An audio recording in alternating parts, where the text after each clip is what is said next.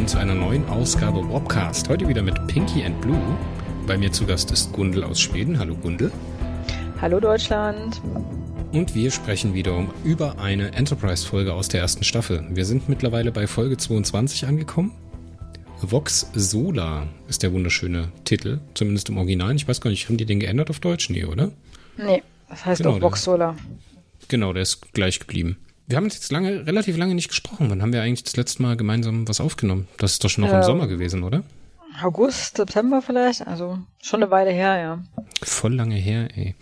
Ja. Und wir nähern uns mit großen Schritten dem Ende der ersten Staffel. Was sagen wir denn dazu? Ich schwanke noch zwischen Juhu und Gott sei Dank. Interessanterweise werden wir bei Folge 24, also zwischen 23 und 24, 25 Prozent der veröffentlichten Folgen besprochen haben. Ein Viertel ist fast geschafft, Gunde. Naja, es wird ja dann irgendwann besser. Also. oh je, es wird dann irgendwann besser. Äh, ich meine, wir hatten doch in irgendeiner früheren Folge schon mal sehr ausführlich über die, über die Zuschauerzahlen geredet und wie sie gegen Ende der, also ab Mitte im Grunde genommen der ersten Staffel kontinuierlich nach unten gegangen sind äh, quasi katastrophal. Und ich meine, wir haben jetzt alle Folgen besprochen, die für diesen äh, Abfall verantwortlich sind. Ja, ich denke, mit Vox Sola machen wir eigentlich schon Schritte in die richtige Richtung, dass die Folgen an sich so ein bisschen interessanter werden, also so als Folge. Zumindest finde ich das. Was du darüber denkst, werden wir gleich rausfinden. Ich will aber noch ein bisschen über die Zukunft von Pinky and Blue sprechen. Wir haben ja schon beschlossen, dass wir alle 98 Folgen sind es, glaube ich, insgesamt besprechen werden und äh, dass wir uns vielleicht auch äh, den Fortsetzungen in Romanform mal widmen werden. Es sind nämlich auch wundervolle Star Trek-Romane rausgekommen, die wir zwei uns vielleicht auch noch anschauen. Mal schauen. Das ist auf jeden mhm. Fall noch mhm. weit hin, weil so eine, ich denke, eine Staffel, da werden wir ungefähr ein Jahr für brauchen. Ja, ein bisschen mehr sogar noch. durch die äh, weniger, äh, durch die geringere Anzahl an Podcasts, die wir im Monat bringen jetzt aktuell. Deswegen wird uns das alles noch ein bisschen beschäftigen. Aber ich finde es ehrlich ziemlich spannend. Ich hatte vor kurzem mal eine alte Folge von uns gehört, was da so unsere Schwerpunkte gewesen sind. Das hat sich ja mittlerweile auch schon ein bisschen verschoben. Das ist eine schöne Sozialstudie hier, die wir anhand von Enterprise herunterbeten. Das ist jetzt aber schon so, also ein sehr positives Fazit, oder? Der ersten Staffel. Oder unsere, ist es ein, mehr ein Fazit unserer Besprechung der ersten Staffel? Man, man, man kann das vielleicht unterschiedlich auslegen. Man kann jetzt sagen, entweder unser Anspruch ist ein bisschen geringer geworden. Ne? Wir freuen uns über die kleinen Sachen. Aber ich finde, wir steuern gerade so wie so zwei Seefahrer, die nichts zu essen an Bord haben, schippern wir über den Atlantik. Und am Horizont sehen wir gerade so eine reich bestückte Insel mit Ananas und vielem Obst und viel Dingen zu essen. Staffel 2. Staffel 2. Das gelobte Land. Nein, das wird spannend, das wird spannend. Also es klingt jetzt ein bisschen doof, weil wie gesagt, Voxola mochte ich wirklich gerne, um mal so ein bisschen mein äh, Fazit anzuteasen. Aber ja, wir gehen mit großen Schritten auf Season 2 zu, wo vieles besser wird. Aber lass uns doch mal einsteigen, oder? Die Metadaten. Die Metadaten zur Folge. Ja, Titel haben wir schon gesagt. Voxola. Das ist immer noch die 22. Folge in Produktionsreihenfolge. Zum ersten Mal ausgestrahlt am 1. Mai 2002. Das Teleplay hat diesmal geschrieben Fred Decker. Story by Brennan Braga, Rick Berman und aber auch Fred Decker, was ich auch ganz spannend finde. Und directed by Roxanne Dawson. Und da sollte dem ein oder anderen Voyager-Fan jetzt das Ohr schlackern. Oder nein, der sollte die Stirn runzeln, oder? Äh, ne, ich, die hat ja relativ viel Regiearbeit gemacht, also nicht bloß bei Enterprise, also ist die jetzt nicht schon mal untergekommen? Also ich wenn glaub, ich mich vage erinnere. Hatten wir schon. Die hat zehn Enterprise-Folgen gemacht. Ich muss jetzt mal gerade reinschauen, was die alles gemacht hat, ob wir da schon eine gesehen haben von. Die hat die also, The Andorian Incident hat sie gemacht als erste Folge. Ja, und das Ach, ist ja interessanterweise auch eine Folge von Fred Decker. Also der hat ja für die erste Staffel drei Folgen geschrieben. Ne? Ähm, Enduring Incident, äh, Schlafende Hunde, das mit den Klingonen und halt jetzt Voxola. Und zwei davon hat er mit ähm, Roxanne Dawson zusammengearbeitet. Ich finde, die beiden harmonieren ganz gut. Also zumindest was die Folge ja. jetzt angeht. Die ist zwar sehr dunkel, ne? aber trotzdem sehr geschmackvoll. Ich finde es sehr, sehr schwer einzufangen, dadurch, dass es ja durchaus Szenen gibt, wo die wo die Schauspieler wenig Bewegungsfreiheit haben, so um im Körper zu spielen, wo sie halt sehr begrenzt sind auf ihre Mimik, Ja, muss, ich meine, muss man äh, erst mal Deck- machen. Decker stand auf Hoshi als Charakter. Das war so sein, was hat er gesagt? Das ist sein, also er denkt, dass das der Weg der Zuschauer in die Serie ist. Und das merkt man, finde ich. Also der schreibt immer so Mini-Charakter-Arcs für Hoshi. Aber das klappt hier auch erstaunlich gut. Ja. Nee, wie gesagt, die Hoshi-Story, die kommt gut und ich finde auch, wie die ähm, Crew hier über die Folge so, wie das Tempo angezogen wird, wie die Elemente am Ende so zusammenrücken. Am Anfang ist das ja sehr ähm, auseinandergezogen. Ne? Die Charaktere sind weit voneinander entfernt, weit weg voneinander. Und am Ende gibt es dann diesen Klimax zusammen. Das finde ich schon ehrlich gesagt ganz gut. Ein schönes Auge.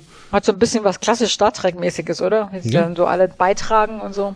Vor allen Dingen, weil es halt eine Bottle-Show ist. Ne? Man kann sich sehr viel auf äh, Gewohntes verlassen. Das heißt, man muss keine neuen Handlungsorte oder so einführen. Das heißt, wir sind bloß auf der Enterprise. Wir haben bloß ähm, bekannte Charaktere. Also wir können mit dem spielen, was wir haben. Das finde ich ehrlich gesagt ganz spannend. Ähm, und äh, visuell auch was Neues mal. Gerade auch der ähm, Endcut. Jetzt nicht unbedingt der Body Horror da mit äh, Trip und Archer. Aber gerade das Ende, das ist schon echt cool. Also die Folge hat viel zu bieten, obwohl, obwohl sie halt äh, ein, eine Bottle Show ist. Ja, ich bin so ein bisschen zwiegespalten, was die Folge betrifft, aber ich würde sagen, wir besprechen erstmal den Inhalt. Der Inhalt, der Teaser, oder? Was sehen wir im Teaser? Die Kretasianer stürmen vom Schiff. Und keiner weiß warum. Keiner weiß warum. Weil Also Essen dieselbe Vokabel ist wie Beischlaf. Schlaf, sagen die Schlaf im Deutschen? Nein, Äh, Beischlaf, Ah, Geschlechtsverkehr. Beischlaf, okay, ja. ja. Ja, also im Englischen ist es ja äh, to mate, also sich paaren, ja. Ja. Sie, ihr esst, wie ihr euch paart. also ich finde diesen Teaser sehr gelungen, muss ich sagen. Ja, das ist aber so ein, so ein, so ein Star Trek-Tropus, den wir auch schon aus TNG kennen. Ne? Jean-Luc, ich meine, da muss man ja bloß Nemesis äh, ansprechen.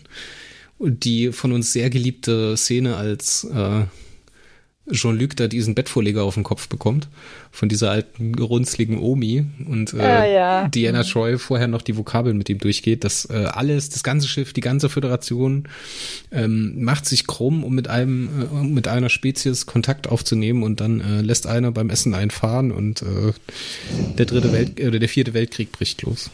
Ja, so ist das schon. Ja, Ich fand's gut, ich fand's gut. Also auch schön, wie die Charaktere aufeinander reagiert haben. Ja, der kurzeste erste Kontakt, Erstkontakt ever war das quasi, sagt Trip beim Schluss. Als die Kretasianer da wütend von Bord stürmen und kein Mensch hat eine Ahnung, was. Archer versucht sich ja noch zu entschuldigen, aber Genau, und nach dem Teaser kommt das Ja. Intro, was die Gundel immer überspringt. Schändlicherweise. Wir alle klagen sie dafür an. Und irgendwann wird sie sich dafür rechtfertigen müssen. rechtfertigen dafür, dass ich das, das Intro überspringe. Ja, nee. Denkst du, du wirst irgendwann vor dem großen Manitou stehen und dann wird er dich fragen, was hast du Gutes im Leben getan? Nein, der fragt dich, wie viel hast, wie viele TNG-Intros, Voyager-Intros und Enterprise-Intros hast du übersprungen? Wenn du dann, wenn du dann mehr als äh, 20 sagst, dann sieht's schlecht aus. Definitiv mehr als 20. Ja. Praktisch alle. Dann bist du ganz oben am Marterpfahl. Früher bin ich, wenn ich Voyager, habe ich ja noch im Fernsehen gesehen, ne, so, wo man halt nicht weggehen konnte. So, Fernsehen. Ähm, da bin ich dann aufgestanden, haben mir was zu essen geholt während des Intros. Das kenne ich aber auch von früher, ne? Da hat man halt, dadurch, dass es im Nachmittagsfernsehen so weggesendet wurde, hat man gesehen, ach Mensch, Star Trek läuft, hat den Teaser geschaut, dann kam das Intro, dann wusste man, dass man entweder nochmal auf Toilette gehen kann, sich einen Apfel holen kann oder was zu trinken holen kann. ja. Mhm. Zählt das auch als übersprungenes Intro oder ist es, ähm, ist, es- ist es noch akzeptabel, sich was zu essen zu holen? Das ist schon Intro unter Ruptus. Äh, tja, also da sind es mehrere tausend, würde ich sagen. Hm. Also mehrere hundert auf jeden Fall. Ich mach's wieder gut. Ich bin einfach total lieb und nett und so. Und das wiegt die Waage dann auf der anderen Seite wieder auf. Kauf, kauf dir die Langspielplatte. ja, klar. dann hast du dein Intro-Karma wieder aufgefüllt. Aber komm, lass uns weitermachen. Akt Ja. 1. Ja, du hast noch vergessen, wie vor der, bevor dem Intro, der ein sehr merkwürdiges, irgendwie mit Strichen gezeichnetes Etwas da so durch die Luftschläuche flutscht. Quasi. Ich habe Glibber Zusch- genannt in meinen Ja, Notizen. ich glaube, das nennt jeder Glibber, aber also dieses ursprüngliche Ding ist ja, ist ja kein Glibber, das ist ja nur so ein computergezeichnetes, wie so ein mathematisches Modell sieht das aus, wie so eine Topografie. Ähm, äh, wie das da so durchfluscht. Ich habe mich in der Szene gefragt, warum ist die Luftschleuse noch nicht zu? Ja, komisch, ne? Ich meine, die geht doch auf, dann wird äh, wird quasi ausgeglichen und dann geht sie zu, geht die, geht die nächste Schleusentür auf, dann ist aber ein, die andere schon zu. Also wie ist das jetzt da reingekommen, das ähm, Wesen? Ähm, warte mal, kann das, du kennst dich doch ein bisschen mit Physik aus. ja. Ich meine, die beiden Gegenst also die beiden Schiffe sind aneinander gedockt, die haben den Impuls, das heißt, die fliegen, die bewegen sich sozusagen. Die haben eine kinetische Energie. So, die lösen sich an ihre, an ihre Luftschleuse und in dem Moment bewegen die sich ja weiter so. Und eigentlich würden die, wenn kein anderer Impuls, also irgendein Newtonsches Gesetz kommt mir da den Kopf, ich weiß nicht welches, ich glaube zweite oder dritte, ähm, würden die beiden Körper sich ja einfach ihre Trägheit entsprechend weiter bewegen, ohne sich voneinander wegzubewegen. Macht man das vielleicht, damit die Dekompression, die in diesem Moment ist, die beiden Schiffe ein kleines bisschen voneinander wegdrückt, damit man sich da keine Dellen in die Luftschleuse haut? Denkt mal drüber nach. Äh, ähm, also, keine Ahnung, kann ich dir ehrlich gesagt so spontan nicht beantworten. Aber also, das haut natürlich physikalisch nicht hin, was da gemacht wird. Erstmal kann die Luftschleuse nicht noch offen sein, weil, ne, das würde dem Sinn einer Luftspreche widersprechen. Ja, und zweitens hätte dieses Wesen, ja, das hat ja auch einen Impuls. Das hockt ja offensichtlich außen an der an der, an der Hülle von dem anderen Schiff. Es bewegt sich da einfach so rüber, als würden die Schiffe stillstehen, was natürlich nicht der Fall ist. Also es würde dann weiter bewegt werden. Aber also Stimmt, das haut, ja. haut physikalisch überhaupt nicht hin. Aber ähm, das ist Star Trek, ich mache mir das auch nicht ehrlich gesagt nicht so viel Gedanken um Physik, weil die ganzen Raumschiffe hauen physikalisch nicht hin. Aber ähm, ich fand es halt seltsam, dass diese Luftschleuse noch offen war, weil die hätte eigentlich geschlossen sein müssen. Ja, die schließt sich, bevor das Schiff ablegt, immer. Ja, egal. Wir ja, haben einen. aber sonst würde das Ding ja nicht reinkommen, ne? Sonst haben wir keine Geschichte. Ja, genau. Sonst würde das Ding nicht reinkommen. Wobei halt auch nicht so ganz klar ist, aus was ist das eigentlich? Später ist es dann klar, dass es irgendwie so aus Frisch, also aus Frisch, Frischhaltefolie und Tapetenkleister? Ja, oder ich weiß nicht, irgendwie ja, Tapetenkleister passt schon recht gut. Ich hatte auch zwischenzeitlich immer so an, an, an Rasierschaum gedacht. Ähm, aber ich, äh, da, zu dem Zeitpunkt ist es ja noch irgendwie so, wie gesagt, irgendwie sieht aus wie so ein mathematisches Modell und nicht wie, als wäre es tatsächlich aus Materie. Ja, und wenn es keine Materie ist, dann wird es natürlich auch nicht beschleunigt. Also, das ist nicht so richtig klar, aber die Luftschleuse hätte trotzdem zu sein müssen. Egal, ob das Ding nur aus Materie ist oder nicht. Wie wir es drehen und wenden, das Fenster muss eigentlich zu sein, ja. Naja, es ist auch nicht so ganz klar, warum das überhaupt zu der Enterprise wechselt. Also warum die Ende, warum bleibt es nicht in einem anderen Schiff? Ja, das ist, das äh, kommt mit dem zusammen, was äh, Flox am Ende gesagt hat. Es ist schwierig, seine Motive nachzuvollziehen.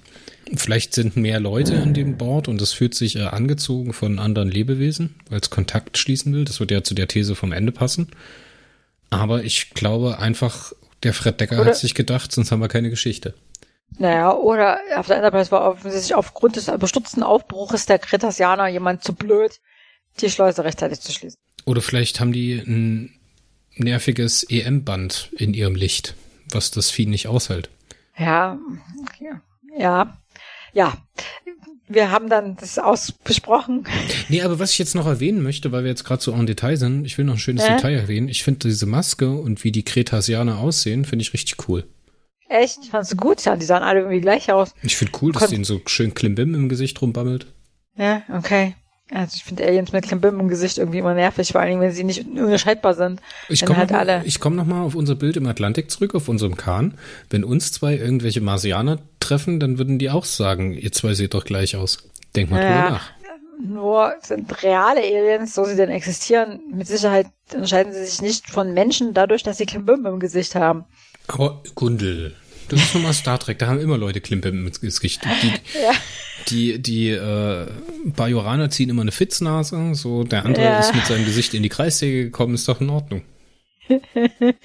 ja.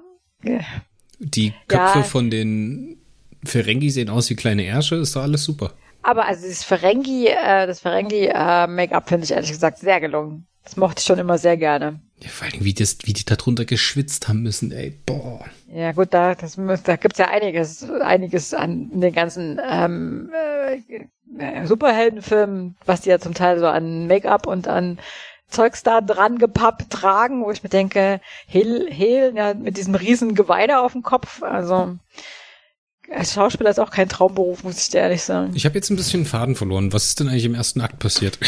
Äh.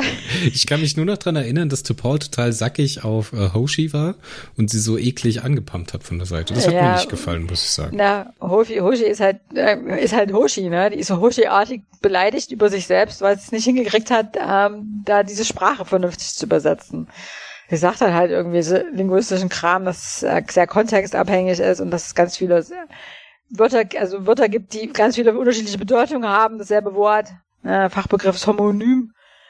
Ähm, aber ähm, äh, sie ist halt irgendwie mehr sauer auf sich selber, als irgendwie anders auf sie ist. Also ist nicht so ganz klar, warum sie sich da so niedermacht. Halt Hoshi. Ja, sie wirkt, sie reagiert halt auf ihre Umwelt sehr schnippig. Ne? Ja. Ne? Sie, also sie denkt halt, dass, dass, dass Paul ihr Inkompetenz unterstellt, aber im Grunde macht Tim Hall das nicht. Also kann halt mal passieren, ne, dass es nicht klappt. Ist da jetzt auch, also nur zu erwarten, dass sie nicht bei jedem Erstkontakt sofort die Sprache übersetzt kriegt. Ist halt so ein Huschi-Bogen. Ne? Huschi fühlt sich nicht wohl und ist nicht, ich weiß nicht genau, ob das eine gute Idee war, dass er mir überhaupt mitfliegt. Und Archer ist noch sackiger. Der ist total stinkig, dass dieser Erstkontakt in die Hose gegangen ist und muss dann von Trip mit ähm, irgendeinem Wasserpolo? War das das Wasserball, Richtige? Wasserball. Ja, also im Englischen ist es äh, Waterpolo. Abgelenkt werden. Ähm, mit der neuesten Übertragung Stanford versus Texas. Fand ich ziemlich cool, ehrlich gesagt, die Idee. Ja. Also sich für Sportübertragung übers, über, über den Äther schicken. Das ist halt, also ich, ich finde den Moment schön. Ne? Zum einen ist finde ich es cool, dass der Archer so angefressen ist, dass der Erstkontakt nicht funktioniert hat. Das verstehe ich, ne? Ich finde es nachvollziehbar, dass er halt so un, in Anführungszeichen unprofessionell drauf reagiert.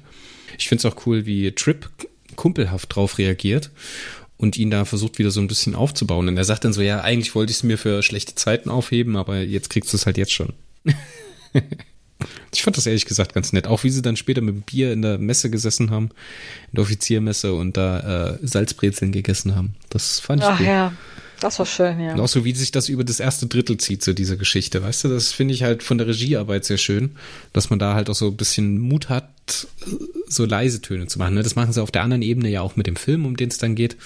Das sehen wir auch noch im ersten Akt, dass man dann halt in der Messe unterwegs ist, wo dann alles nochmal zusammengefahren wird wo dann äh, über den Film gesprochen wird, über die Movie Night, ne, dass man nicht zu spät kommen will und dann kommt es eben zu diesem Stromausfall auf dem D-Deck. Es wird also mal ein bisschen so Alltag gezeigt und die Lower Decks und so. Finde ich Find super. Ich ganz nett. Finde ich ja. super, ganz toll. Ich will nur auf zwei Sachen ansprechen, bevor wir in dieses äh, Frachthangar D da reingehen. Auf der einen Seite muss ich sagen, dass es ein bisschen unsinnig ist, dass die Sternflotte 20, äh, 21, 51, 52, wir wissen ja nicht ganz genau, ob es 51 oder 52 spielt, die Folge, ähm, noch auf 4 zu 3 Monitore setzt. Das haben sie nicht antizipiert. Selbst der Film, selbst der Kinofilm, der Filmklassiker, der ja früher auch schon in CinemaScope gedreht worden ist, ähm, je nach Epoche, na klar, aber die Filmstreifen waren halt immer Filmstreifen und niemals 4 zu 3. Selbst der Film wird in 4 zu 3 gezeigt. Das finde ich immer ganz schön, dass das dann so durchschlägt, weißt du? Dass äh, ja. so aktuelle Verhältnisse halt nicht projiziert werden in die Zukunft. Und äh, die Türklinken, die die da haben, sind mega sinnlos. Hast du das mal gesehen? Der zieht die Türklinke raus und drückt dann wieder gegen die Türklinke, um die Tür zu öffnen. Das okay, macht, das, das ist die Art von Detail, die nur dir auffällt, weil ich überhaupt nicht auf sowas achte. Ja, guck mal, du hast einen Frachtraum, ne? Und um in den Frachtraum äh. alles richtig reinzuladen, musst du ja die Tür auch im Zweifelsfall mal ganz aufmachen. Und wenn du halt da so eine rausstehende Türklinke hast, schaffst du es halt nicht komplett die Tür zu öffnen. Ne?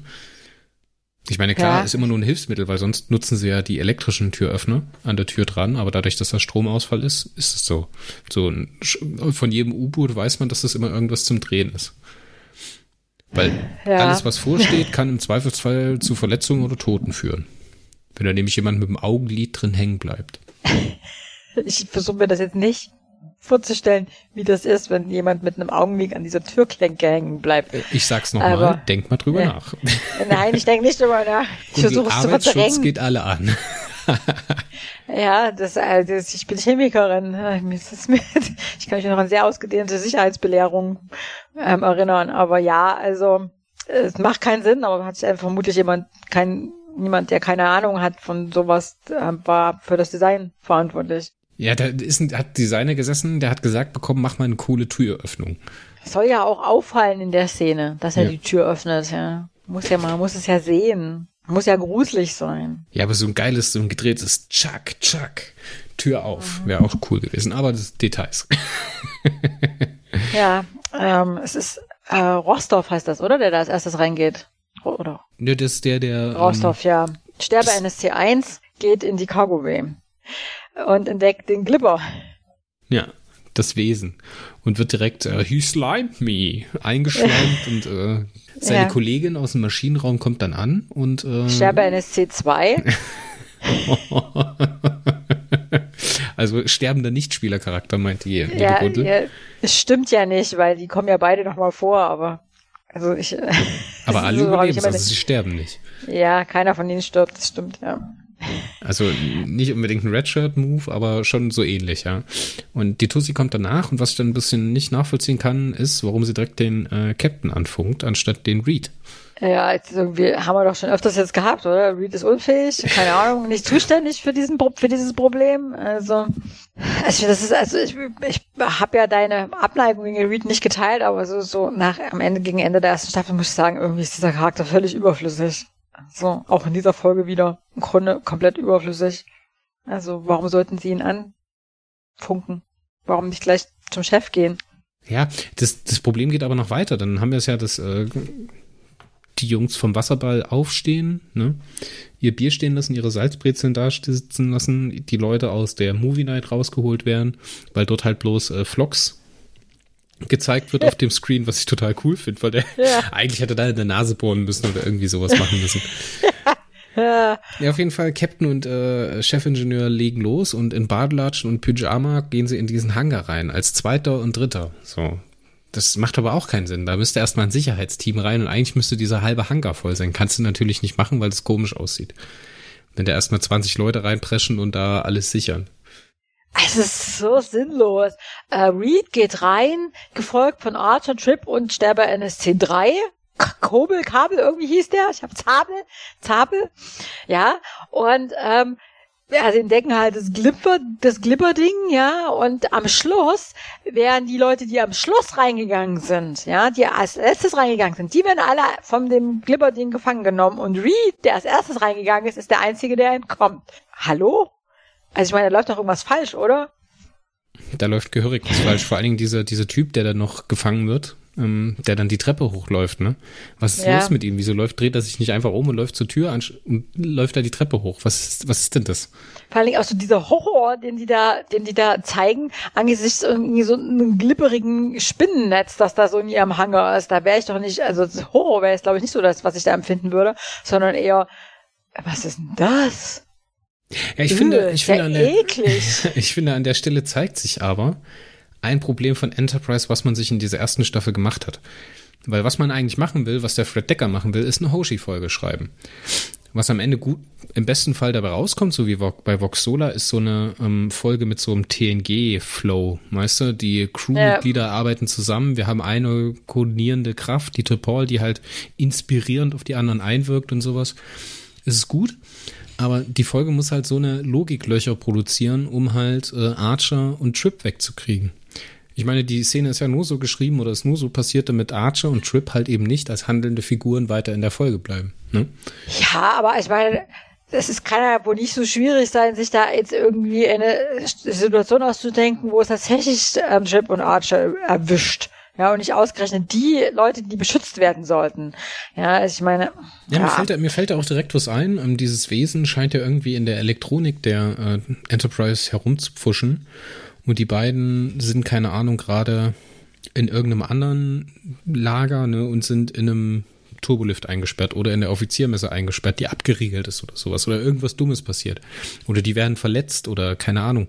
Denen fällt irgendwas auf den Kopf. Alles logischer als diese Szene. Ja, also man braucht offensichtlich irgendwie äh, zwei, zwei von den Hauptfiguren in, in dem Netz da des Aliens, des ekelhaften Aliens, des genau, man brauchte, Aliens. Man brauchte sie aus dem Weg, man musste diesen, diesen Charakter, den man schon kannte, mit dem man schon eine Verbindung hatte, in Gefahr bringen und man musste die beiden halt irgendwie aus dieser, dieser ähm, Lösungsstrategie von der Crew rausholen. So, das, deswegen verstehe ich schon, dass die Folge so oder die Szene so funktioniert. Kaufe ich. Ja, aber es wäre doch, es doch auch mal ganz nett gewesen, wenn mal die Lower Decks in Gefahr gewesen wären und nicht Archer und Chip und man hätte mal halt mal sehen können. Ich meine, wozu wären Rostov und Kelly heißen sie, äh, gefangen genommen. Ich meine, die spielen dann überhaupt, also Rostov macht dann irgendwie noch äh, irgendwie leicht lächerliche Bemerkungen, aber Kelly spielt überhaupt keine Rolle mehr, die ist total ausgenockt. Und also ich meine, die hätten doch auch mal versuchen können, sich wieder zu befreien und so und all das zu machen, was Archer und, und Chip dann versuchen. Ja, das Weiß funktioniert nicht. zu der Zeit im Fernsehen wahrscheinlich noch nicht. Ja, kann sein. Da hätten ja. die Leute sich, glaube ich, verarscht gefühlt. Naja, ja, also Sie sind jedenfalls jetzt gefangen genommen. Reed ist der Einzige, der entkommt, warum auch immer. Und Paul übernimmt jetzt die ganze Geschichte und Boah, sagt jetzt, noch, ja. Du hast noch voll vergessen, dass er mit dem Schott ein Stück von diesem Wesen abschnippelt. Ach ja, genau, stimmt, ja. Da. Und das ist dann wie so eine Weißwurst auf den Boden klatscht. Ja. ein weißes Tentakel fällt zu Boden. Flox macht eine Autopsie an einem weißen Tentakel. Paul lässt irgendwie äh, beauftragt Mayweather nach den Kretassianern zu suchen und ähm, Flock sagt ihr dann, ja, also das ist halt nicht einfach nur ein Stück Tentakel, das hat irgendwie, das ist eigenständig lebensfähig, das hat höhere Nervenfunktionen, da ist vermutlich, kann man mit dem kommunizieren und dann sagt Hoshi, ja, cool, da denke ich mir doch mal, da, da versuch doch mal, den seine Sprache zu lernen. Und Paul sagt, nö, Nö, jetzt, nö, nö, nö. Ich möchte jetzt, dass Reed hier, der, der, der will die ganze Zeit die mit Gewalt versuchen. Lassen wir mal Reed das machen. Das habe ich nicht verstanden. Hoshi kann doch da weiter daran arbeiten. Ich meine, es sind doch mehrere Leute, die können doch irgendwie multitasking-mäßig an verschiedenen Lösungsstrategien arbeiten. Was spricht dagegen, Hoshi jetzt da diese Sprache entziffern zu lassen? Ja, vor allen Dingen lässt man an der Stelle was liegen. Ne? Ich meine, Hoshi hätte jetzt hier auch so ein bisschen Insubordination betreiben können und dann halt trotzdem schon loslegen können mit ihrem Projekt. Ich glaube, das hat man aber aus einem Grund nicht gemacht, weil man ihre Arbeit ganz schlecht visualisieren kann.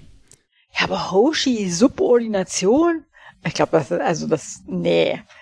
Nee, Hoshi doch nicht. Ja, aber dann muss man diese Szene anders schreiben. Da hast du komplett recht.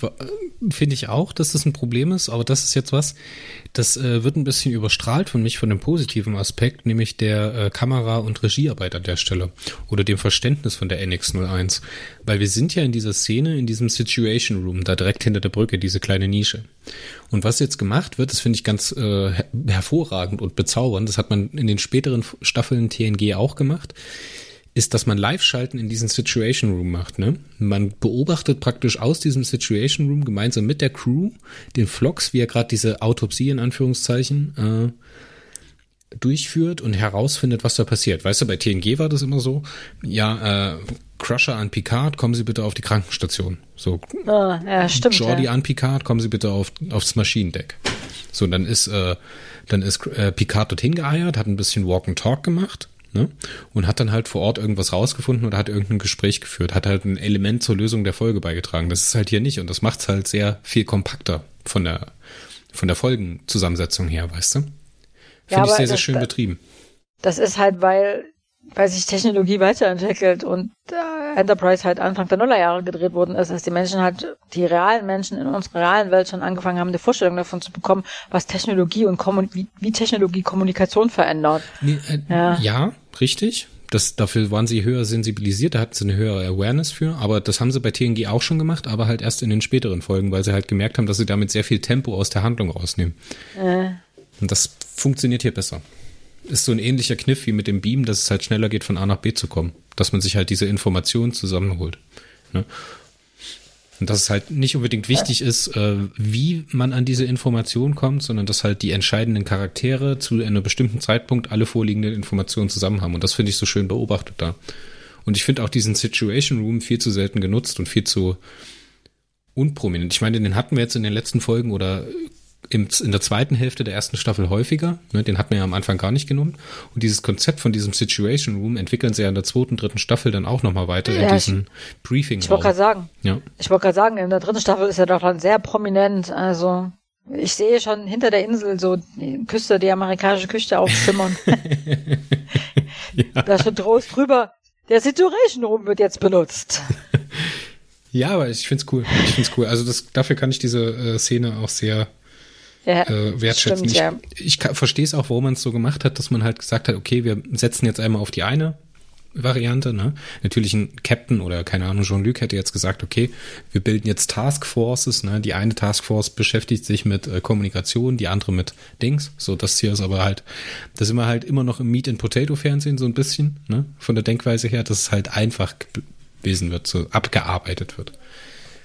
Es, ich kann drüber weggehen, muss ich sagen. Das ist schlimm, ist nur was ist mir halt aufgefallen in der Szene. Ich dachte halt, hm. Naja, in der nächsten Szene, die nächste Szene ist, spielt dann unten im, im Warte kurz, äh, warte kurz. Ich will noch eins sagen. Ich glaube, diese Szene braucht man auch. Die schließt auch an diese erste Kommunikation, also diese erste Dialogszene zwischen T'Pol und Hoshi an, weil halt T'Pol ja. hier nochmal so grumpy ist und man diesen Konflikt nochmal aufbaut, um dann hinterher diese Katharsis zu bekommen. Ja, aber ich meine, T'Pol ist ja jetzt plötzlich äh, der Befehlshaber, ne? Die ist in charge.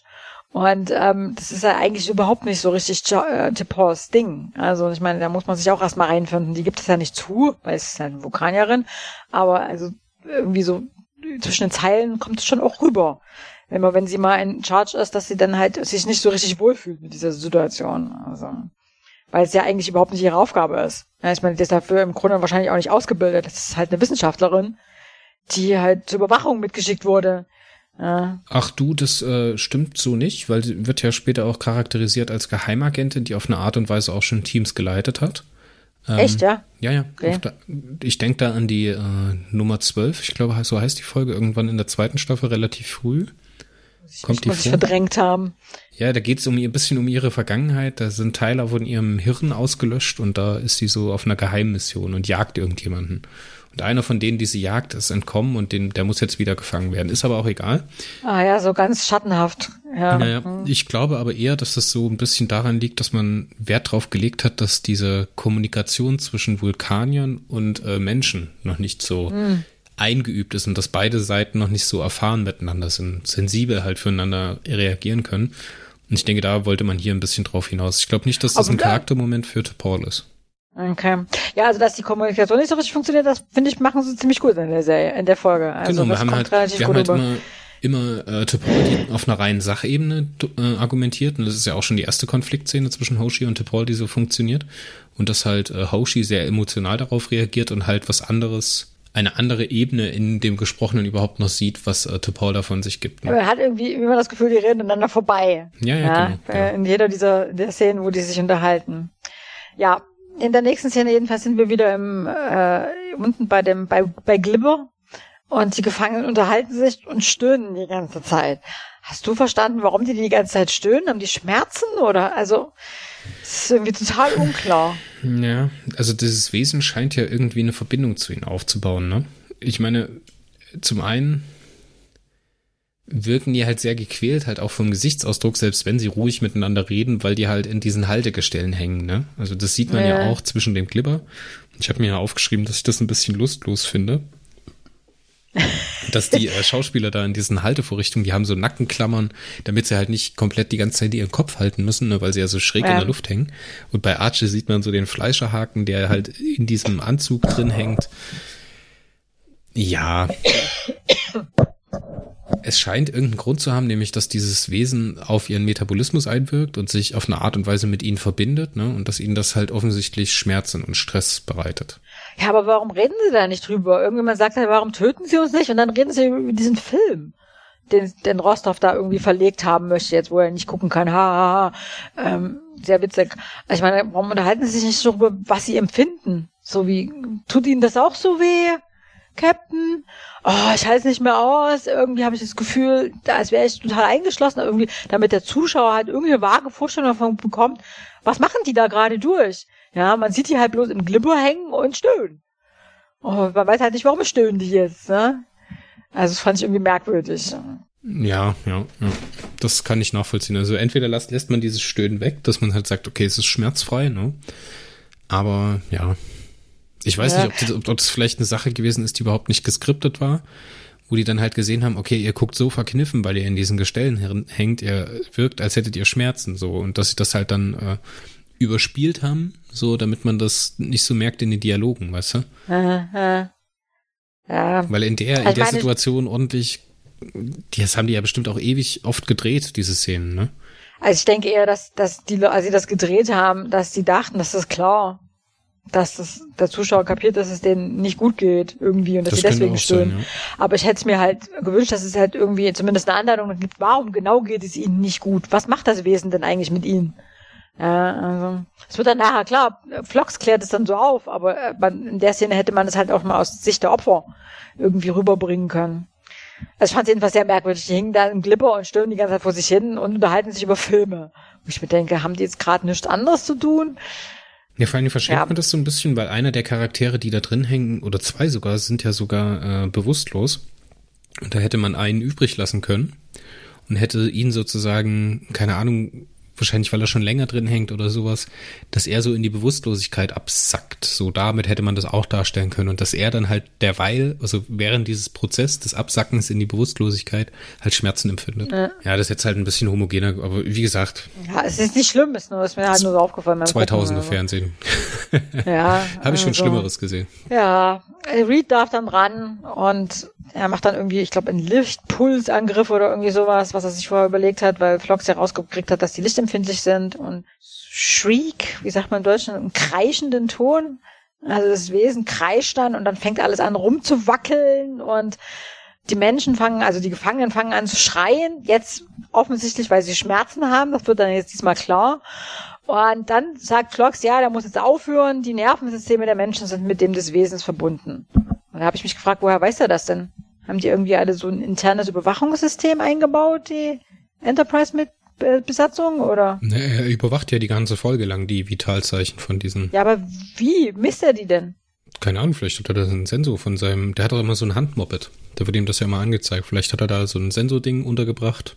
Ja, aber da muss ja irgendwas in der Nähe der, der Körper sein, damit er das, damit er das messen kann. Ja, vielleicht Verstehst hat er normalerweise? Das, ja, vielleicht hat er das Read mitgegeben. Ja, aber er misst es auch, wenn Reed gerade nicht unten ist. Also, oder was weiß ich jetzt gar nicht, habe ich gar nicht drauf geachtet. Aber also normalerweise messen die ja die Vitalfunktion, indem sie halt mit so einer Sonde über den Körper gehen, ne? Ja, und genau. ähm, ja, das heißt, es ist irgendein Messgerät in der Nähe der Körper. Ansonsten kannst du ja die Körperfunktionen nicht messen, wenn du nicht in der Nähe der Körpers irgendeine Form von Messgerät hast. Und das hat er ja in der Folge nicht, weil er ist ja nicht in der Nähe der Körper, ja im Glipper. Also wie misst es? Ja, aber die Enterprise hat ja auch ähm, Lebenszeichen-Sensoren, womit sie Planeten abscannt. Ich messe drei Lebenszeichen an, so. Und das, wieso sollen sie die Sensoren nicht nach innen wenden können? Ja, aber das machen sie ja nicht. Sonst müssten sie ja normalerweise auch nicht, ähm, wenn irgendwie in der Enterprise irgendjemand verletzt ist, einen Doktor rufen, damit er dann halt mit seinem Sensor über den Körper geht. Das verstehst du, was ich meine? Ja, na klar, also, das ist ein Logikloch, aber ja, das wäre wahrscheinlich. Es fällt, dieselbe, es fällt in dieselbe Kategorie wie Paul, die einfach aus dem Nichts heraus sagt, ah, 50 Bäume in 100 Meter Entfernung, drei davon sind Linden und drunter stehen fünf Menschen und lachen. Weißt du so? ja. ja. ja. Sonst, äh, das wäre von der Logik her wäre das natürlich das erste, was so ein Raumfahrer auf so eine Langzeitmission hat, halt so ein äh, ich meine, das hat man ja heutzutage, jede Smartwatch macht das ja, ne? Und gibt Warnsignale ab, wenn deine Biozeichen schlecht aussehen. Zumindest kannst, hast du die Möglichkeit, das zu nutzen dass sie einen Notruf absetzt oder jemanden informiert Ich sage auch nicht, dass das, ich sage auch nicht, dass es nicht geht. Ja, geht es. Aber es, sowas haben die ja normalerweise nicht. Normalerweise haben die keine internen Sensoren, irgendwie eingezeigten Mikrochips, die in der Lage sind, halt Vitalfunktionen abzulesen und irgendwo hinzusenden, sondern die werden halt untersucht von außen. Aber in dieser Szene geht es halt. Deswegen, also entweder oder.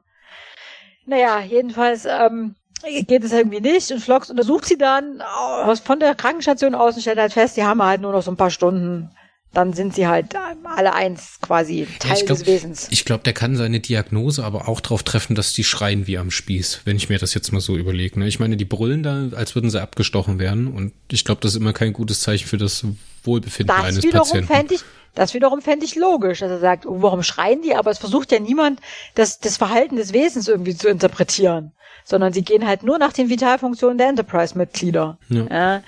Also das wiederum, das wäre halt das, was ich logisch gefunden hätte. Sie beobachten das Wesen und finden heraus, was es will oder warum es, was es genau macht, indem sie halt dieses interpretieren, aber das machen sie ja nicht. Ja, diesen kurzen Moment, dieses äh, Staunen darüber, ach, was ist denn hier los, Mensch, lass mal ganz kurz drüber reden, drüber nachdenken, das sind ja zwei Sätze, dann ist das ja klar, ne? Ja. Ein ja. bisschen, bisschen lazy, da hast du recht. Mann, du redest ja, also mir voll die Folge kaputt, hör mal auf damit. ist es schlimm, fand ich ja eigentlich gar nicht. Ich habe sie auch ehrlich gesagt als relativ gut in Erinnerung. Und ich fand sie auch nicht schlimm oder so. Aber lass uns das mal zu Ende machen. Also, die, ne, Paul ähm, äh, beschließt jetzt halt doch, dass es irgendwie noch was anderes braucht, weil ja Reeds Versuch, äh, Gewaltversuch nicht funktioniert hat. Reed will jetzt da irgendwie ein Kraftfeld herstellen und Paul ähm, beauftragt Hoshi, da jetzt doch die Sprache des, des Wesens, der, von Glipper, die Glipper-Sprache zu lernen. Und ähm, da kommt jetzt diese Szene, wo DePaul und Hushi sich quasi in die Haare kriegen, weil Hushi irgendwie Hushihaft total angepisst ist von allem, was DePaul sagt, wo die halt so komplett aneinander vorbeireden. Welche Szene meinst du? Meinst du das in der Messe oder was? Na, wo Hushi dann die, die Übersetzung, mit der Übersetzung nicht so zu Rande kommt. Oder ist das, ach nee, das ist erst später. Entschuldigung, Entschuldigung. Nee, wir, ja. nee, nee, nee, nee, nee, das, da sind wir schon dran vorbei. Da sind wir schon dran vorbei. Das waren die Kretasianer ganz am Anfang auf der Brücke, als sie so ja, über nee. die Schulter redet. Ich habe von was anderem geredet, aber ich, ich habe das war durcheinander gebracht. Du kannst das ja rausschneiden. Ja? ich schneide hier ähm. überhaupt nichts raus, alles gut. Hier kommt nämlich jetzt die Szene, als T'Pol ähm, dann oder relativ später, aber das können wir ja hier mit in den Bit, weil jetzt kommt es halt auf diese drei Schienen an. Wir haben einmal die Handlung im Frachtraum, wir haben einmal die Handlung mhm. mit Flox und Reed, was sehr spannend ist, und wir haben einmal T'Pol und Hoshi. Lass uns das jetzt genau. nachhinein da einfach komplett abarbeiten, damit wir dann halt mhm. am Ende zur Lösung kommen. Ähm, wir haben Hoshi und T'Pol, die halt Hoshi arbeitet daran und findet heraus, dass das irgendwie auch eher eine Art Differentialmathematik ist, anstatt von einer Sprache. Und sagt halt, sie könnte Hilfe von jemandem gebrauchen, der sich mit höherer Mathematik auseinandersetzt. Und Paul geht dann halt ja. darauf ein, ne? Und setzt sich dann mit ihr gemeinsam in die Messe, um dann dort bei einer Tasse Tee oder Kaffee oder sonst was, ähm, da diese Lösung des Problems herauszufinden. Und das finde ich ehrlich gesagt ganz gut, mhm. weil wir halt äh, hier so eine Annäherung der Kommunikation haben. Ne? Ich meine, sowohl to Paul lässt sich mehr auf, auf äh, Hoshi ein und geht so, so Jean-Luc Picard macht das auch immer, dass er so sehr, sehr fordernd ist auf der einen Seite seinen Leuten gegenüber, ne, aber die halt trotzdem irgendwie inspirieren kann und ihnen halt so Impulse gibt. Und das ist so sein Führungsstil. Er gibt halt die Impulse, ist aber sonst jemand, der halt eigentlich relativ viel Leine lässt. Und genauso macht das hier Paul, ne? Die gibt halt die Impulse an Hoshi weiter und Hoshi, genauso wie Paul sich auf Hoshi einlässt, lässt Hoshi sich halt auch auf Paul ein und sagt halt, okay, mach das so und so und so und so. Und das fand ich echt cool. Und hier kommt es halt zu dieser Magie, zu dieser TNG-Magie. Diese Problemlösungsstrategien bei TNG, die hier so zusammenkommen. Das finde ich ehrlich gesagt ganz toll. Und das ist in dem äh, Arc um Hoshi und T'Pol, also in diesem Handlungsarm, da finde ich das ehrlich gesagt am schönsten rausgearbeitet. Das war halt auch wieder so, ne, sie reden halt so erst ein bisschen aneinander vorbei, ja, sie kontrollieren mich, ja, das muss ich ja, aber, aber sie haben alles auszusetzen, ja, aber das ist mein Job, ja, wo Paul halt so den Subtext nicht kriegt, ne, so Kontrolle ist da so ihr Weg, um Missachtung auszudrücken, ja, sie kontrollieren mich nur, weil sie mich halt nicht schätzen. Und ähm, und dann sagt halt Paul einen schönen Satz, aber das stimmt gar nicht, im Gegenteil, ich schätze sie sehr und ich bin der Meinung, sie sind so ganz tollen großen La äh, Leistungen in der Lage, was halt so ein bisschen so diese diese ähm, diese Arbeitsatmosphäre in so Hocheffizienzteams reproduziert. Ja, genau. Also die, die, die Paul mit dieser Ehrlichkeit, die sie hatten. Ich meine, sie ist ja die ganze Zeit ehrlich. Sie sagt ja ganz klar, was sie, was sie tut. Ne? Sie ist erster Offizier, sie ist zur Kontrolle da, sie muss das hinterfragen, alles klar. Und dann rückt sie halt mit der Wahrheit raus, indem sie ihre echten Motive dahinter offenbart. So, und das regt halt Hoshi dazu an, sich selber zu hinterfragen, okay, bin ich vielleicht wirklich auf ihre äh, Impulse eingegangen, habe ich alles gemacht, was ich machen konnte, so und so nähern sie sich der Lösung. Es ist keine 100% Lösung, aber es ist eine Lösung für die Situation. Also es, man muss halt klar sagen, dieses Hoshi-hafte an Hoshi, ne, dass sie halt die ganze Zeit so super emotional darauf reagiert, wenn jemand im Grunde auf einer Sachebene mit ihr kommuniziert, das ist halt tatsächlich ungeeignet für jemanden, der an Bord eines Raumschiffs dient. Ja, also in, in Hocheffizienzteams ist halt die Kommunikation sachlich weil es nutzt halt, es ist, also da, da macht man dann halt Fehler, wenn man emotional kommuniziert. Ja, und also das ist eine der wichtigen, wichtigsten äh, ja, Errungenschaften ist halt zu erreichen, dass die Leute halt auf der Sachebene miteinander kommunizieren. Und das muss Hushi tatsächlich erst noch lernen. Von daher ist sie tatsächlich am Anfang ungeeignet, genauso wie sie es befürchtet. Und das finde ich halt schön, wie sich das entwickelt, dieser Charakterbogen, dass sie halt dann ne, lernt, sich selbst zu ungeeignet, aber genial. Ja, ja, aber das muss halt jeder, jedes, jedes Genie muss halt lernen, ähm, mit Selbstzweifeln umzugehen und das halt beiseite zu stellen. Ansonsten erreicht es halt nicht die hohe Leistung, die es gerne hätte. Und auf einem Raumschiff zu dienen, noch dazu dem ersten Raumschiff, das halt die Erde verlässt und da im großen Maßstab irgendwie fremde Welten erforscht, ist halt schon ein ziemlich stressiger Job. Ja, aber schön auch, dass sie dazu, also sie braucht ja jemanden, um dieses äh, Potenzial zu aktivieren und abrufen zu können. Und dazu braucht sie halt ja. Paul. Und deswegen macht, das macht die Szene so stark. Und ich denke auch, ja. ähm, Jolene Blaylock und äh, Hoshi Sato, ähm, wie heißt sie, Linda Park, haben sich sehr wohl gefühlt da miteinander. Ich finde es auch schön, wie sie, am Anfang sitzen sie ja voneinander weg, ne? In diesem dunklen Raum mit ihrer Tasse Tee. Die eine guckt in die Richtung, die andere guckt in die Richtung und sie versuchen miteinander zu reden. So, es ist aber offensichtlich bildsprachenmäßig, dass die aneinander vorbeisprechen. So, und dann langsam kommen sie so zueinander. Ne? Und beugen sich halt über die gleichen Aufzeichnungen. Ja, das, also ich musste so ein bisschen an Spock denken. Der hat ja auch über so eine fordernde Haltung gegenüber seinen Untergebenen. Ja. Äh, um halt das Beste aus ihnen rauszuholen. So, es wäre noch, äh, hätte doch noch gepasst, wenn Zippo sagt, ich schlafe nicht. Ich brauche keinen Schlaf. ähm, lass uns mal weitermachen. Wo willst du denn weitermachen? Ja. Bei äh, Archer und Trip oder bei äh, Flox und Reed? Äh, Erstmal Archer und Trip, würde ich sagen. So, dann mach mal weiter mit äh, Archer und Trip, die im weißen Clipper hängen. Und die beiden finden heraus, und ich glaube, das ist jetzt auch relativ, können wir jetzt auch relativ schnell abpacken, weil es ist eigentlich nur ein Bit, der jetzt noch äh, wesentlich ist. Die finden heraus, dass sie auf die Erinnerungen des jeweils anderen zugreifen können. Durch dieses Wesen. Ne? Und das finde ich ehrlich gesagt ganz schön.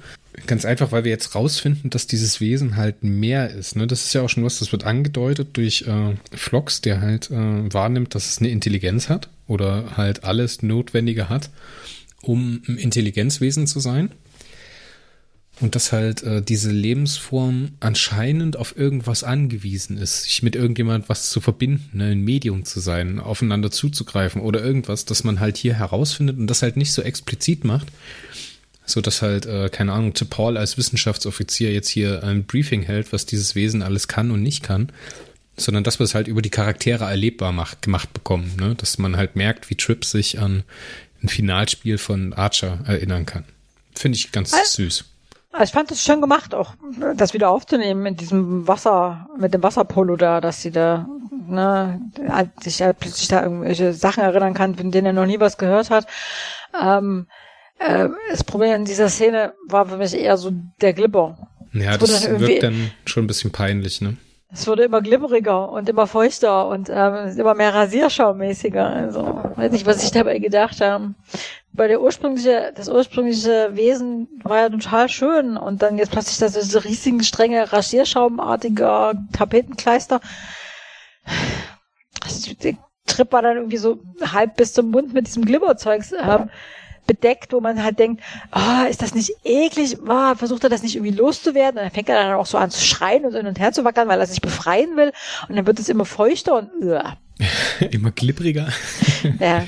Also ich bin ja nur wirklich nicht eklig, ne? Aber also uh. Ja, man muss halt dazu sagen, ich glaube, das äh, altert halt auch sehr stark, ne? Dadurch, dass das, ja, die meisten hatten damals wahrscheinlich noch einen Röhrenfernseher oder es ging gerade los mit äh, Flachbildfernsehen mit größeren Bilddiagonalen und höheren Auflösungen. Ja, ja. Ich glaube, das also, ist auch ein bisschen so ein Zeichen der Zeit. Ich habe es auch nicht so schlimm in Erinnerung, ehrlich gesagt. Also das ist jetzt das, was ihr jetzt gerade gehört habt im Hintergrund, das war nicht irgendjemand, der geklopft hat, sondern das war der Hund, der sich gekratzt hat. Entschuldigt bitte. der kratzt aber laut, dein Hund. Ne? Ja.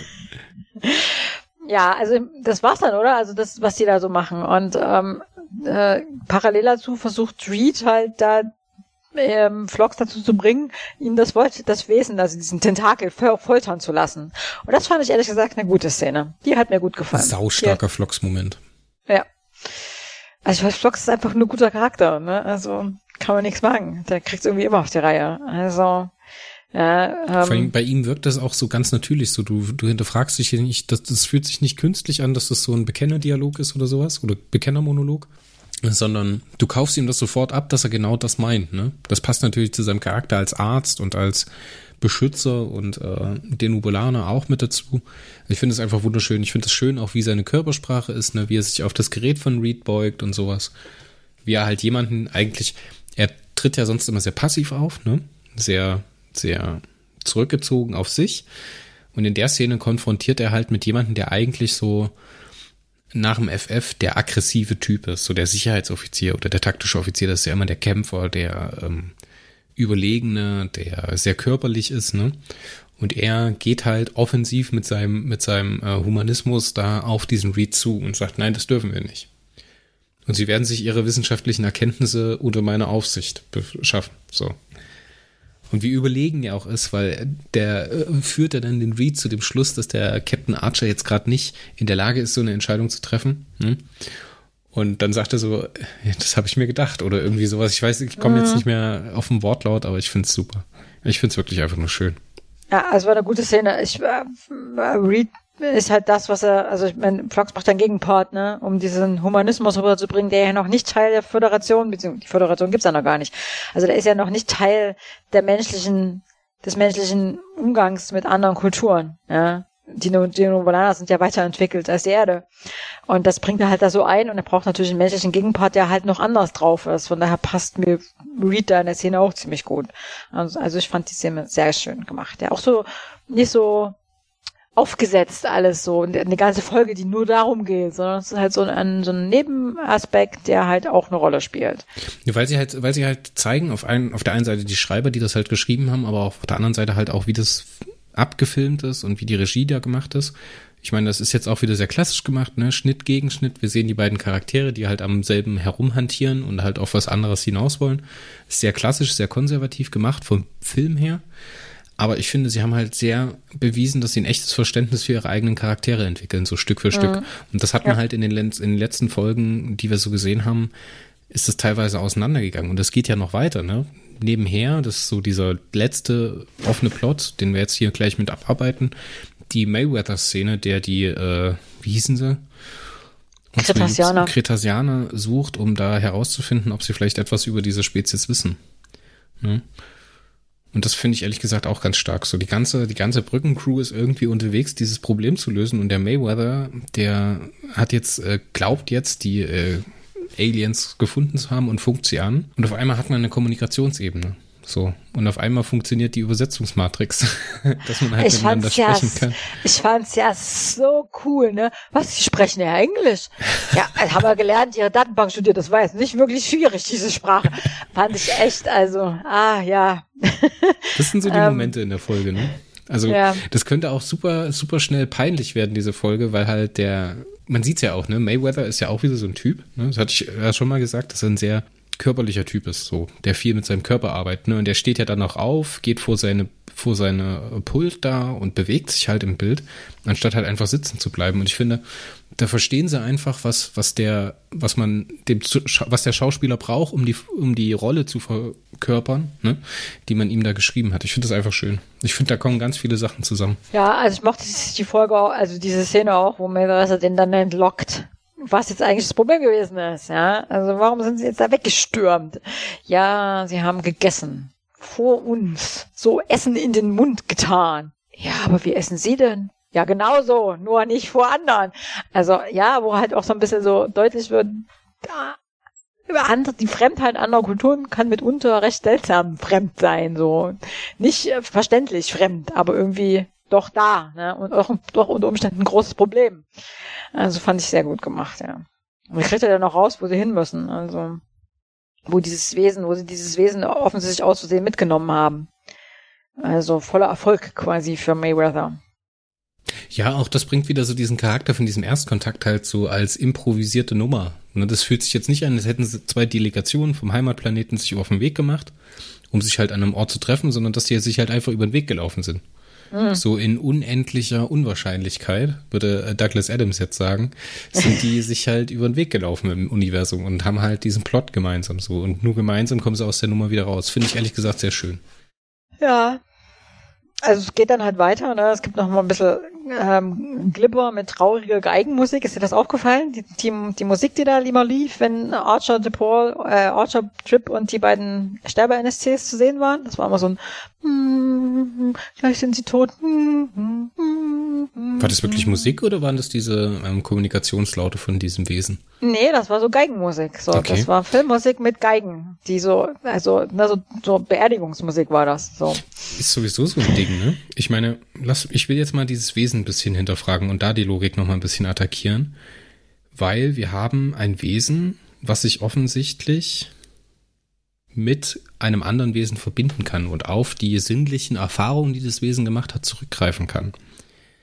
Warum in aller Welt sollte so ein Wesen akustisch kommunizieren? Ja, das ist in der Tat eine gute Frage, weil es stellt sich ja am Schluss dann raus, dass das alles nur ein Kommunikationsversuch war.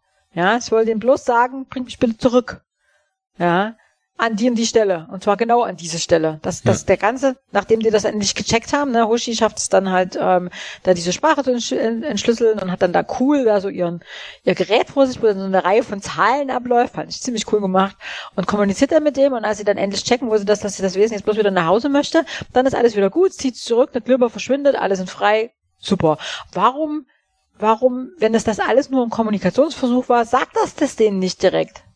Den Leuten, die sie das gerade da. Genau, genau. Warum erfahren wir das nicht über Archer oder Trip, die halt mit dem Wesen verbunden sind? Das wäre mal richtig cool gewesen. Oder einfach nur so ein kleiner Moment, äh, dass, äh, keine Ahnung, Trip ist gerade kurz weggetreten, wacht wieder auf und sagt, ich habe von dem Ort geträumt, überall sind weiße Fäden, bla bla bla. Und das ist dann halt genau die Stelle oder irgendwie sowas, weißt du? Ja, der Klassiker wäre, dass sie halt einfach Zahlen im Kopf haben, von denen sie nicht wissen, wo sie herkommen. In der Zeit checken sie, dass es halt, dass sie alle dieselben Zahlen im Kopf haben. Und ähm, dann versuchen sie rauszukriegen, was das für Zahlen sind. Also, aber das wäre eine komplett andere Geschichte, weil dann hätte man Hoshi nicht gebraucht, die die Sprache entziffert und es wäre in eine komplett andere Richtung gegangen. Also. Ja, aber Zahlen, Zahlen und Werte sind auch wieder schwierig, weil wieso sollte ein Wesen, was telepathisch kommuniziert, sowas wie Zahlen kommunizieren wollen? Weil Zahlen sind ja eine Visualisierung. Ja, Zahlen sind halt dieses, das geht auf diese, in diese, in die Richtung, dass Sprache, dass Mathematik eine Sprache ist, was Hoshi und Tim Paul da betreiben, also die Sprache entziffern, aber wenn man diese Sprache komplett, äh, komplett, ähm, streicht, hat man natürlich auch keine mathematische Sprache mehr. Äh, da müsste man Bilder verwenden wenn es eine echte telepathische Kommunikation wäre. Ja, das irgendwie, keine Ahnung, Trip erinnert sich an diese Szene, an seinen Traum äh. da, den er gehabt hat. Irgendwie sowas könnte ich mir da vorstellen. Aber ich meine, so funktioniert es auch. Es ist okay. Es ist die Geschichte, die man erzählen möchte. So, dass man da an seinen eigenen Ambitionen ein bisschen stolpert hier und da, ist, finde find ich in Ordnung. Ich finde, die Folge kann begeistern, ohne dass man halt diese großen Logiklöcher jetzt äh, da verbrennen muss dafür. Ich fand die Folge cool. Ich finde, dass wie Hoshi und Sepola diese Sprache entziffern, also jeder, der auch nur vage was mit Sprache zu tun hat, ähm, ist da total begeistert und guckt dann der Hoshi über die, über die Schulter, wie sie da, da mit ihrem Gerät dann da mit dem Wesen kommuniziert und dann antwortet das und dann kommen da so Zahlen. Ah, oh, fand ich echt klasse. Also voll mein Ding. Ich fand ja auch dieses Gerät war neu, oder? Haben wir das schon mal gesehen? Hm, ich glaube, das kam mir unbekannt vor, aber vielleicht braucht man da speziell das Gerät dafür. Die tut er dann auch was an der Seite sowas dran machen und dann tippt sie da auf diese Plastikknöpfe und ach. Das war mein Moment. Auch da finde ich es äh, wieder sehr schön, dass man so ein bisschen äh, Abstufung sieht. Ich meine, das ist ja was. Wir haben ja ansonsten bloß diese Tricorder, die man oben so wie so ein Handy auseinanderzieht, ne? Diese alten mhm. Schiebehandys, die man früher hatte, wo man das Display rauszieht, wo der Captain dann auf diesem Display ein bisschen rumtippen kann. Ähm, hier hat man halt die Interfaces, die äh, Reed zum Beispiel benutzt, bloß diese leuchtenden Punkte oder so. Er muss ja da auch noch dieses Kraftfeld, ähm, dieses Kraftfeld in Betrieb nehmen, ne? Finde ich auch. Ja. Da ist ja. auch eine Szene dabei, da denkst du dir, Alter, was seid ihr denn für hirnverbrannte ah. Menschen? Vor allen Dingen dieses Kraftfeld ist halt völlig unnötig, ne? Das braucht's überhaupt nicht, weil die, also aus, außer um die dann zu schützen, während sie kommunizieren, aber also Genau, das ist der einzelne Sinn, ne? Und wir haben dann diese Szene, da ist äh, Reed und sein Gehilfe da auf dem Waffendeck. Und da haben sie, stehen sie zwischen den Torpedos, die vor den Abschussrampen stehen. Ne? Äh, an den ganzen Wänden sind überall Torpedos gelagert. Und da ballern sie mit ihrer Laserpistole rum. Ey Leute, Völlig was ist denn los mit euch? Arbeitsschutz geht alle an.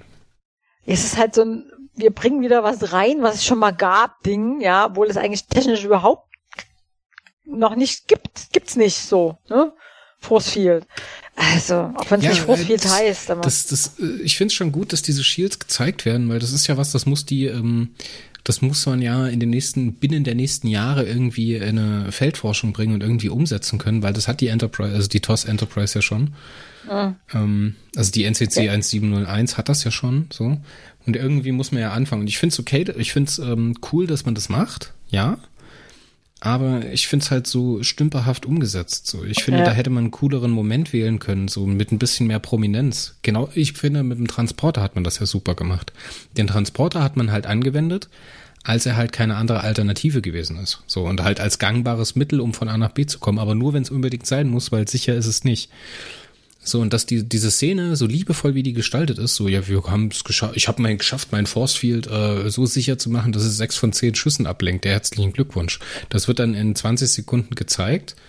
Die drücken da irgendwie auf blinkenden Nummern rum und dann es ist so ein Kernelement vom Design von Enterprise oder von, von Star Trek an sich, halt so wenig Raum und so wenig Prominenz einzuräumen, das finde ich halt schon ein bisschen, zu viel gewollt. Ich glaube nicht, dass das irgendwie lustlos gewesen ist oder dass sie keinen besseren Weg gefunden haben, das äh, umzusetzen. Ich glaube, die haben sich einfach in die Idee verliebt, in der Folge das zu zeigen.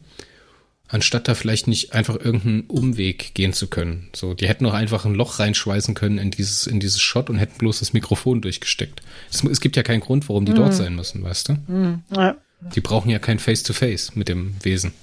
Ja, also ich fand es viel doof. Ähm, das wirkte so ein bisschen, als müsste Reed noch was zu tun kriegen, damit er da nicht so ausrastet, weil er nicht Gewalt anwenden darf Aber oder es, so. Es ja. gibt einen ganz einfachen Grund, warum das auf diesem, auf diesem äh, Set gedreht ist vor der Torpedobucht. Die hatten einfach Nämlich? kein anderes Set. Ja, die stimmt, hatten ja. keine zwei Frachträume. Die haben nur Dies, einen. Die, die ganzen technischen Sachen sind immer in diesem, in diesem Set. Ja, alles, wenn der, wenn der Reed irgendwas testet, das ist immer in diesem Raum. Das ist halt, das ist halt ein Problem von der Bottle Show, dass man halt, äh, zum einen ist es ein Problem von der Visualisierung. Ne? Wenn du jetzt sagst, okay, du zeigst halt nochmal denselben Frachtraum, musst du den halt sehr aufwendig verändern, du musst den halt beleuchten und du hast halt trotzdem noch Leute oder Zuschauer, die sich fragen, okay, warum sind sie jetzt im Frachtraum, wo sonst das Glibbervieh ist? Wo ist das Glibbervieh? Ne? Das ist ja die Reaktion, die würde man damit provozieren. Und jetzt nimmt man halt ein anderes Set.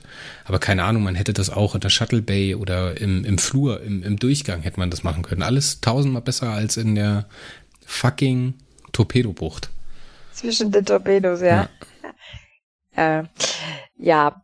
naja, jedenfalls ähm, äh, wird am Schluss dann noch so ein bisschen die, die, die, das Tempo angezogen. Ne? Kellys ähm, Metabolic Rate, wie, wie Deutsch? Lebenszeichen.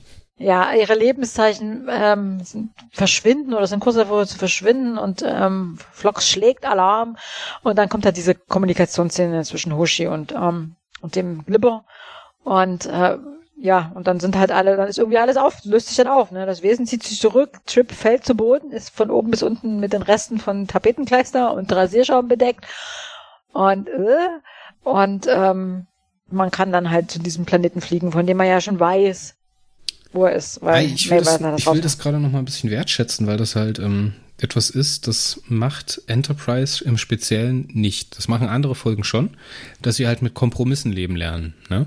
Ich meine, keine von den Lösungen ist wirklich ausgereift. Wir haben auf der einen Seite Reed, dessen Force Field nur so halb geil funktioniert. Ne? Wir haben äh, Hoshi, dessen Kommunikation nur so halb geil funktioniert. Und wir haben halt äh, die Leute, die ja halt am Verrecken sind. Und dann kommt es halt zu der Szene, dass Flox sagt, okay, now or never, also jetzt oder gar nicht. Jetzt muss es klappen, so. Und diese Elemente funktionieren nur gemeinsam, ne? Und deswegen ist es halt auch von der Visualisierung, finde ich, so wichtig, dass diese Charaktere da im Eingang von diesem, von dieser Hangarbucht, äh, zusammenkommen, dass die da eine Art Örtlichkeit erzeugen, ne? sich konfrontieren mit dem Problem und in, im Zusammenwirken. Und wir haben ja dann auch noch dieses, diesen Führungsmoment von T'Pol, da gibt's ja dann auch noch diesen Augenwink auf Reed, schalten sie das Energiefeld ab. So. Ist ja auch wieder eine Art der Kommunikation. Ne? Wir lassen uns aufeinander ein. So. Finde ich ehrlich gesagt ganz schön. Und es, am Ende kann es leider nicht anders sein, als dass man halt zusammenkommt und dass sich das dann halt so Stück für Stück abdröselt. Das ist sehr eindimensional. Ne? Hätte man jetzt mehr Zeit gemacht, hätte man einen Film gehabt, äh, hätte man einfach mehr machen können mit den Sachen, die man hatte. Ne? Hat man halt nicht. Man muss halt 45 Minuten füllen und halt nicht mehr. Und ich finde es schön, es kann sich halt in dem Moment nur so abdröseln. Und dass sie am Ende noch so viel Geld in die Hand nehmen, und diese riesen CGI-Modelle rendern und diese Ansichten äh, rendern auf dem Planeten, das finde ich ehrlich gesagt sehr schön. Also ich habe ja verschiedene Rezensionen im Internet gelesen und die meisten von der Meinung, dass die, sehr, die Folge schlecht geschrieben ist, dass das deswegen so irgendwie, es passt nicht zusammenwirkt. Aber ich glaube, das war mit Absicht so gemacht, weil ich, ich finde, die Dinge bedingen sich einfach gegenseitig. Decker hat ja mit der Enduring Incident und mit dieser Klingonenfolge im Grunde gezeigt, dass er äh, Stories schreiben kann, wo alles irgendwie zusammenpasst. Ja, also ich glaube, der hat das mit Absicht so gemacht, dass es halt so ein bisschen halb, ähm, äh, halb, halb gekonnt, äh, gewollt, aber nicht gekonnt wirkt. Also ja, das ist ja, das ist ja auch ein Motiv in der Folge, dass diese Heterogenität ja. in der Crew drin ist. Ne? Wir haben halt ja. diesen Hotshot Mayweather, wir haben den äh, Vulka die Vulkanierin T'Pol, wir haben das unsichere Genie die Hoshi, wir haben den empathischen Humanisten Flox. So, Trip und äh, Archer sind raus in der Folge, die spielen eigentlich keine Rolle. So, ich find's gut.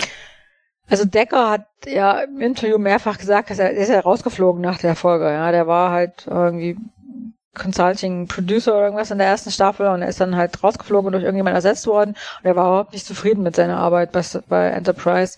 Er hat mehrfach gesagt, dass er nicht zufrieden war und dass er offensichtlich mit den beiden, mit äh, Brager und Burman nicht zurechtgekommen, Brandon Brager und ähm, Burman nicht zurechtgekommen. Und der wollte offensichtlich aus Enterprise so eine Art Star Wars in, in, in Star Trek machen, also ein bisschen so dreckig und rough und nicht so sauber und steril. Ja, er, er ist hier natürlich gezwungen, eine klassische Star Trek-Folge zu schreiben ne? und umzusetzen. Ja, aber das merkt man dieser Folge an, dass es halt so ein bisschen so, wenn man das weiß, dass ähm, Decker da so ein bisschen sein, sein etwas dreckigeres, ähm, dass alles nicht so ganz rund läuft, äh, Vorstellung eingebracht hat, mit der dann aber halt ähm, Brager und Berman nichts anfangen konnten. Ja, würde halt tausendmal besser zur Vision passen, so wir brechen auf ins Weltall, ne?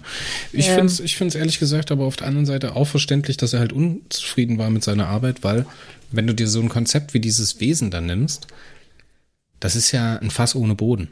Ne? Diese Geschichte, wenn du die wirklich richtig umsetzen willst, dann musst du ja so viele Sachen erzählen. So, da musst du das halt ansprechen. Was ist jetzt mit dem Telepathischen?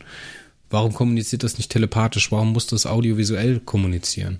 So, warum ist das ein Wesen? Warum kommt das andere Wesen weg? So, um das wirklich in allen stimmig zu machen, ist das halt, keine Ahnung, vier Stunden Film. keine Ahnung. Ja, ich denke, es würde auch einfach mehr Vorbereitung und Vorschreiben erfordern als so eine wöchentliche Monster of the Week ja, ja, ja. Folge das also überhaupt möglich macht. Ich meine, also da, da steckt ja sowieso, ich meine, in dieser Folge steckt total viel Arbeit drin, ja. Dafür, dass es eine Bottle Show ist, ähm, haben sie sich relativ viel, viel Mühe gegeben, muss ich sagen. Ja, auf jeden ähm, Fall. Von daher es ist nicht erforderlich, aber ich fand's halt, man merkt's halt an, dass das aber jemand gemacht ist, der Star Trek, also Enterprise gerne so ein bisschen so einem Star Trek mit, ähm, ja, wie heißt er hier von Harrison Fords Charakter? Han Solo. Han Solo. Also Star Trek mit Han Solo gemacht hätte, weißt du so. Ich muss jetzt aber ehrlich gesagt mal nachdenken. Ich glaube, die einzige, die einzige Area, die wir von der Enterprise in der Folge nicht gesehen haben, war die Shuttle Bay, oder? Wir haben Archers Quartier, weil wir haben den Aufbruch von Portus, wir haben Archers Ready Room, wir haben, na gut, die Quartiere von den anderen Crewmitgliedern haben wir nicht ja. als Set. Aber sonst die, die, die Sets, die Schauwerte haben, sind alle drin. Sind, sind alle drin, ja. Es ist der Ready Room drin, es ist der Situation Room drin, es ist sein Quartier drin, es ist alles drin. Und so es ist die, es ist der Maschinenraum ist drin, ist alles dabei. Ich weiß gar nicht, hatten wir in der ersten Staffel schon die Warp-Gondeln? Die kommen erst in der zweiten dazu, oder? Hm, ich glaube.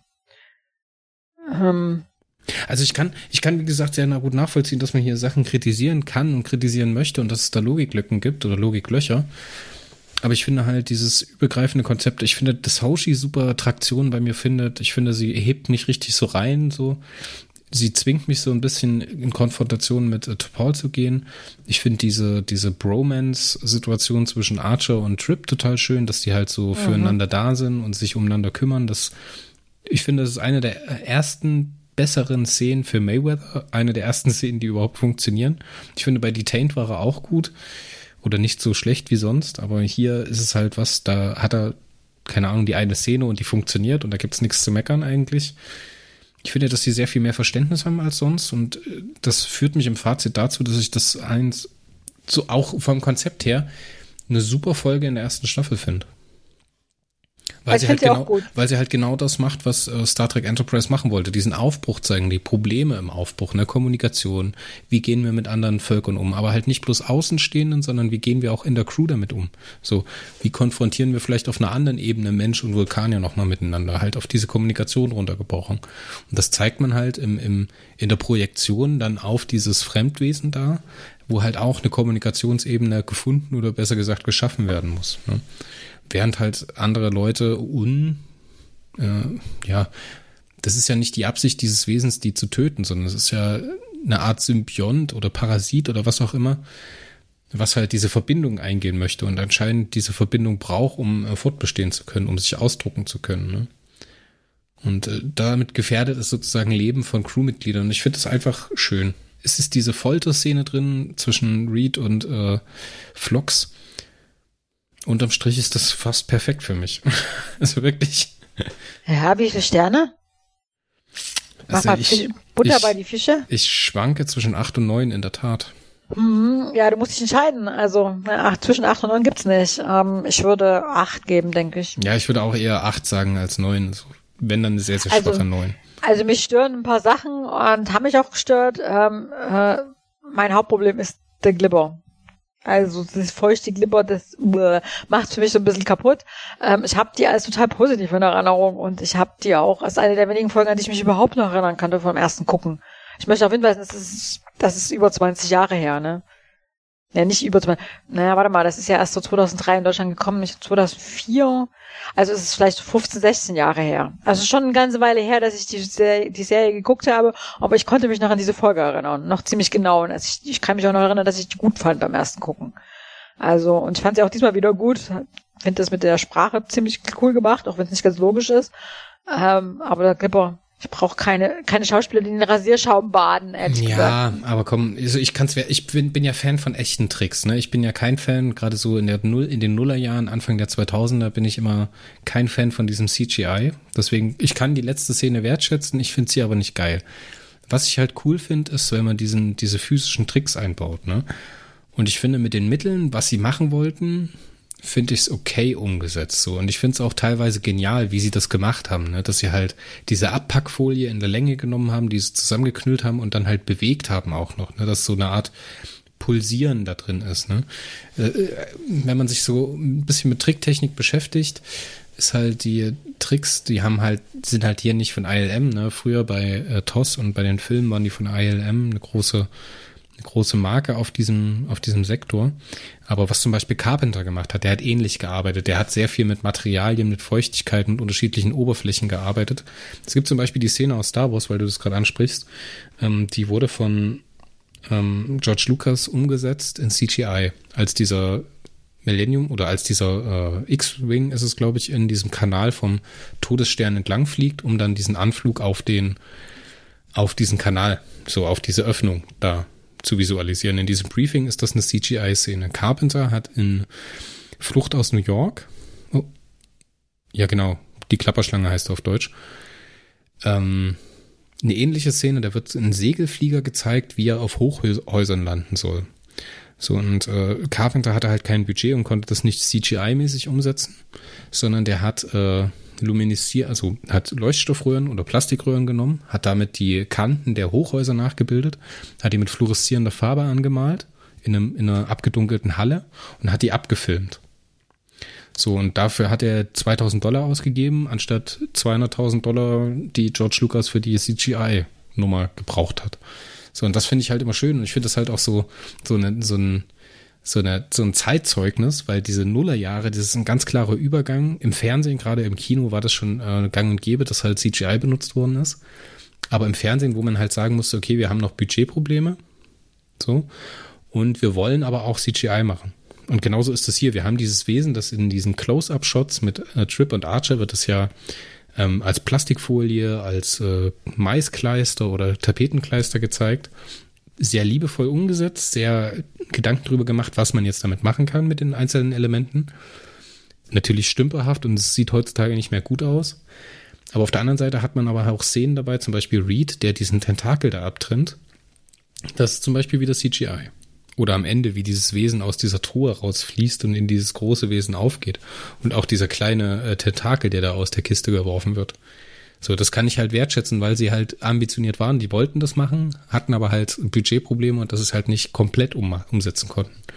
Und damals wäre das praktisch nicht möglich gewesen. Da hätte man ja auch den, äh, den Archer komplett animieren müssen. Oder man hätte den Hintergrund animiert und hätte das im Greenscreen zusammengebaut. Das hätte schon funktioniert, aber das sähe noch furchtbarer aus. Da wäre noch eine größere Kante drin gewesen. Deswegen ist das hier so, ein, so eine Momentaufnahme Anfang der 2000er, wo das halt genauso gemacht worden ist. Das finde ich so schön. Und das ist halt auch der Charme, den zum Beispiel alte Godzilla-Filme auf mich ausüben. Wir reden ja von Carpenter, dem Vampir-Typen, oder? Äh, John Carpenter, der äh, Halloween gemacht hat, der Ja. Texas Chainsaw Massacre gemacht hat. Ja, ja. Ja, also äh, Star Trek und Feuchtigkeit passt für mich zusammen, auch wenn ich alles nachvollziehen kann, was du gerade gesagt hast. Aber ich habe ja, ich habe mir auch acht von zehn Sternen Punkten gegeben. Also Grunde sind wir uns einig, oder? Ja, auf jeden Fall. Eine sehr, sehr schöne Folge. Und hat mir sehr viel Spaß gemacht, die zu besprechen. Hier mit dir. Nachdem wir uns jetzt fast zwei Monate lang nicht gesehen haben.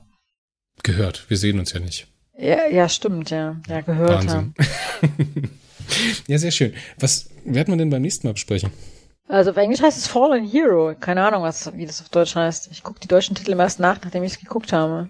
Ich weiß gar nicht, wie der auf Deutsch heißt. Ich bin jetzt auch zu faul nachzuschauen. Das ist auch eigentlich gar ja. nicht wichtig, weil ihr könnt ja in der äh, Memory, ich hätte jetzt bei einer Peripedia gesagt, in der Memory Alpha nachschauen. Ein bisschen kontroverse die Folge, aber ich habe sie ja auch sehr positiv in Erinnerung, muss ich sagen. Ich habe es noch nicht geguckt, von daher kann ich erst was dazu sagen, wenn ich sie gesehen habe. Sehr starke Trip-Momente. Au, Trip-Momente, das ist immer gut. Alles klar. Gundel, dann hören wir uns beim nächsten Mal, wenn es wieder heißt Pinky and Blue hier im Warpcast. Auf Wiederhören. Ja, schöne Grüße nach Deutschland. Ciao.